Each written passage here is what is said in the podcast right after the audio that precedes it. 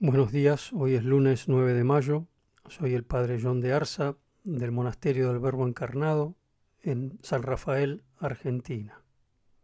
Lectura del Santo Evangelio según San Juan.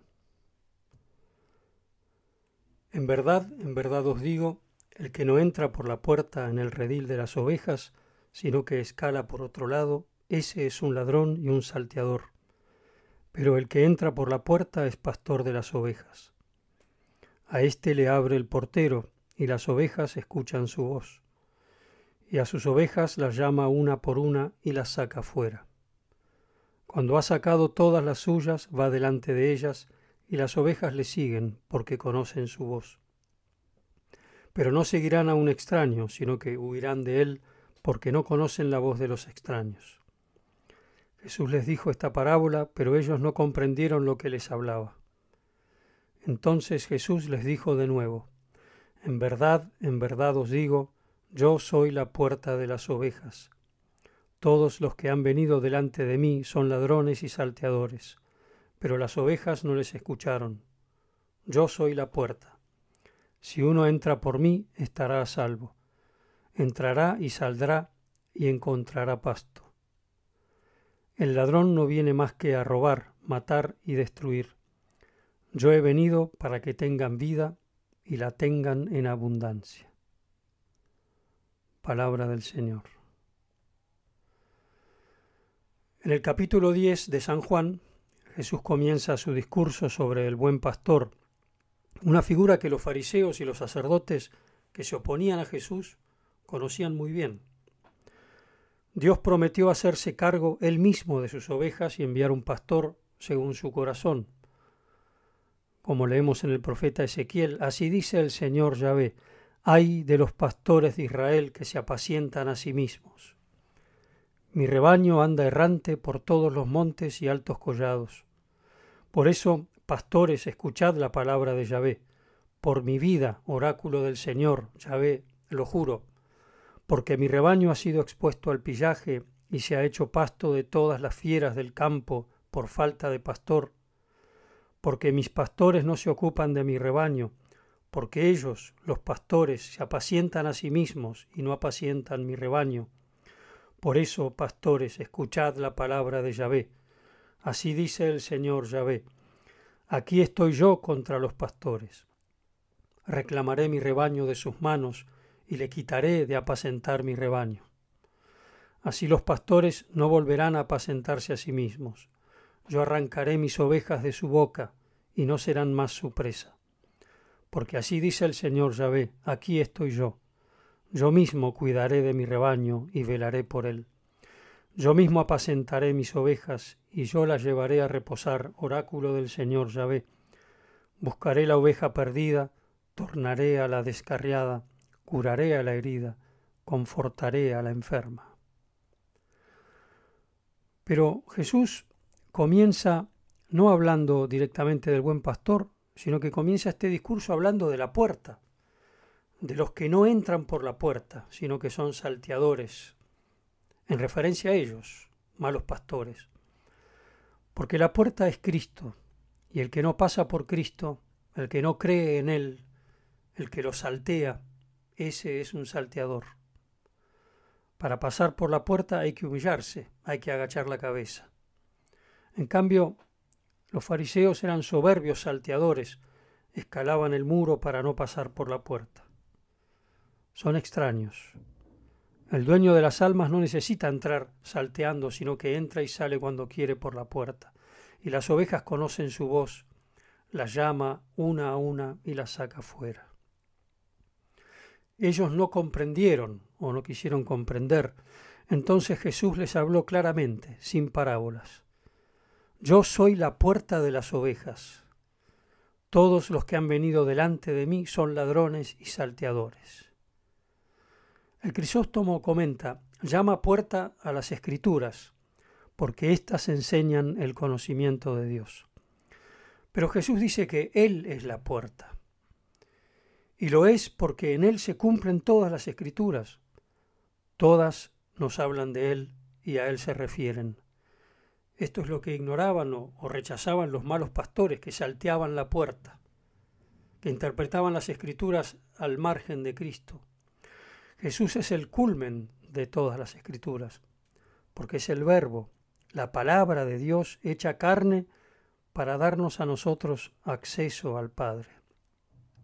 Nadie conoce al Padre sino el Hijo, que es la puerta, y que como reza el Salmo 22, en verdes praderas me hace recostar, me conduce hacia fuentes tranquilas. Los padres de la Iglesia han visto en estas pasturas de los altos montes de Israel una imagen de las alturas de la Sagrada Escritura, el alimento que da la vida, que es la palabra de Dios. El hombre vive de la verdad, de ser amado por la verdad, con mayúsculas, enseña Benedicto XVI. Si estamos perdidos, si vamos errantes, si no acertamos a entrar por la puerta, desfallecemos de hambre y estamos a merced de los lobos y de todos los peligros. Por eso nuestra alma, como, como esa oveja débil, que necesitamos entrar por la puerta. Jesús se compadecía del pueblo porque estaban como ovejas sin pastor y se puso a enseñarles muchas cosas, dice San Marcos. Y después hará el milagro de la multiplicación de los panes, pero primero les enseñó muchas cosas, su palabra, el alimento espiritual. Comenta San Agustín que el portero, ese que le abre, abre la puerta, es el Espíritu Santo, de quien el Señor dice, Él mismo os enseñará toda la verdad conducirá a la verdad completa. La puerta es Cristo, que es la verdad. ¿Quién abre la puerta sino el que enseña la verdad, es decir, el Espíritu Santo? Cristo es la puerta porque es la palabra de Dios hecha carne y su costado fue abierto para que pudiéramos entrar por él y encontrar allí todas las delicias del divino corazón. Y la puerta tiene dos sentidos, dos direcciones. Por ella entramos y por ella salimos.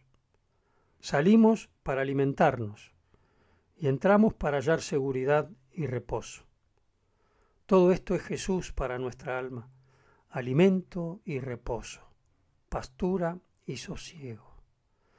Y teniéndolo todo, muchas veces nos vamos tras otras voces, tras otros pastores, tras otros pastos que conducen a la muerte. En Jesús, en cambio, encontramos la vida y la vida en abundancia. Seremos dichosos si oímos la dulce y firme voz del buen pastor y entramos por esta puerta, como canta el salmista, Dichoso tu elegido, tu privado, en tus atrios habita. Oh, hartémonos de los bienes de tu casa, de las cosas santas de tu templo. Las cosas santas del templo de Dios son el pan de la palabra y el pan de la Eucaristía, que es el mismo pastor que se da como alimento, la misma palabra que se hizo carne para que pudiéramos comerla y tener vida en abundancia. En la palabra de Dios encontramos pastos abundantes. Cuando se proclama la palabra en la misa, por ejemplo, las ovejas reconocemos su voz tenemos como un radar católico, un sensus fidei, un sentido de la fe, el Espíritu Santo que sopla en nuestro interior y nos hace saltar de gozo cuando escuchamos la voz de Cristo, como el Bautista saltó en el seno de su madre al escuchar el saludo de María que llevaba a Jesús. La voz de mi amado, exclama la novia del cantar, la voz de mi amado. Miradlo, aquí llega, saltando por montes, brincando por lomas. Y también podemos hacer nuestras esas otras palabras de la novia del cantar. Indícame, amor de mi alma, dónde apacientas el rebaño, dónde se estea a mediodía. Hay en las escrituras como vetas, como, como pistas, como pequeñas portezuelas que nos hacen entrar y encontrar abundante alimento para nuestras almas. Dios da a cada una aquello que necesita. Para el alma que tiene hambre de Dios, una frase del Evangelio, cualquier palabra de la Escritura, nada tiene desperdicio. Todo es alimento puro y sabroso para el alma. En fin, sus palabras son vida. ¿A quién iremos? Tú tienes palabras de vida eterna y nosotros sabemos que tú eres el Hijo de Dios. palabra que nos conduce al conocimiento de Dios. Por eso nos salva, porque ¿cuál es la vida? ¿Cuál es la vida eterna? Que te conozcan a ti, el único Dios verdadero, y a su enviado, a tu enviado Jesucristo, el Hijo de Dios. Y una vez alimentados, debemos volver al aprisco, el otro, el otro movimiento, entrar. Entrar al dulce hueco de la herida del divino corazón. Nada de quedarnos fuera, nada de, de disipaciones. Si entramos por la puerta y permanecemos unidos a Él, su voz se hará cada vez más firme y más fuerte en nosotros, más sonora, y el peligro de ir tras otras voces extrañas irá disminuyendo, hasta que, por el amor, sea imposible que sigamos otras voces. Porque sólo reconoceremos la voz del amado. La de Cristo es una voz de ríos sonorosos, de los que dice San Juan de la Cruz, que tienen tal estruendo que no permiten oír otra voz que la del propio torrente.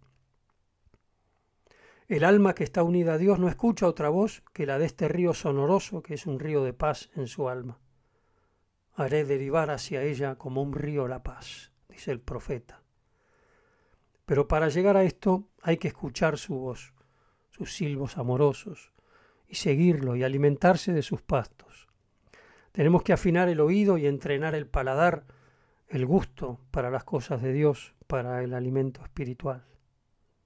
Ser asiduos en la lectura y meditación de la palabra de Dios, hacer la carne, hacer la vida en nosotros, que sea nuestra vida y que llegue a ser vida en abundancia, como este río sonoroso, de manera que ya no queramos otra vida, ni otros pastos, ni otras voces, sino solo a Cristo nuestro Señor. Y si me permiten, ya para terminar esta reflexión, hoy estamos celebrando a la patrona de la Argentina, que lo es también de nuestra pequeña familia religiosa, por haber nacido en Argentina a Nuestra Señora de Luján. Es la Virgen también una puerta, Yanua Cheli, puerta del cielo, así la honramos en el canto de las letanías. A ella se le aplican las palabras de la Escritura, esta es la casa de Dios y la puerta del cielo. La Virgen de Luján, María Santísima, es puerta del cielo, puerta de la puerta, puerta del buen pastor, porque por ella se rasgaron los cielos y se nos abrieron para que llegara a nosotros el Verbo encarnado. Ella nos trajo la vida en abundancia, y cuando comemos a Cristo, comemos a aquel que recibió la carne de María. A ella le pedimos que nos haga escuchar la voz de su Hijo, como a Juan Bautista, y que nos haga entrar siempre por la puerta de la salvación, Jesucristo, que vive y reina por los siglos de los siglos. Amén.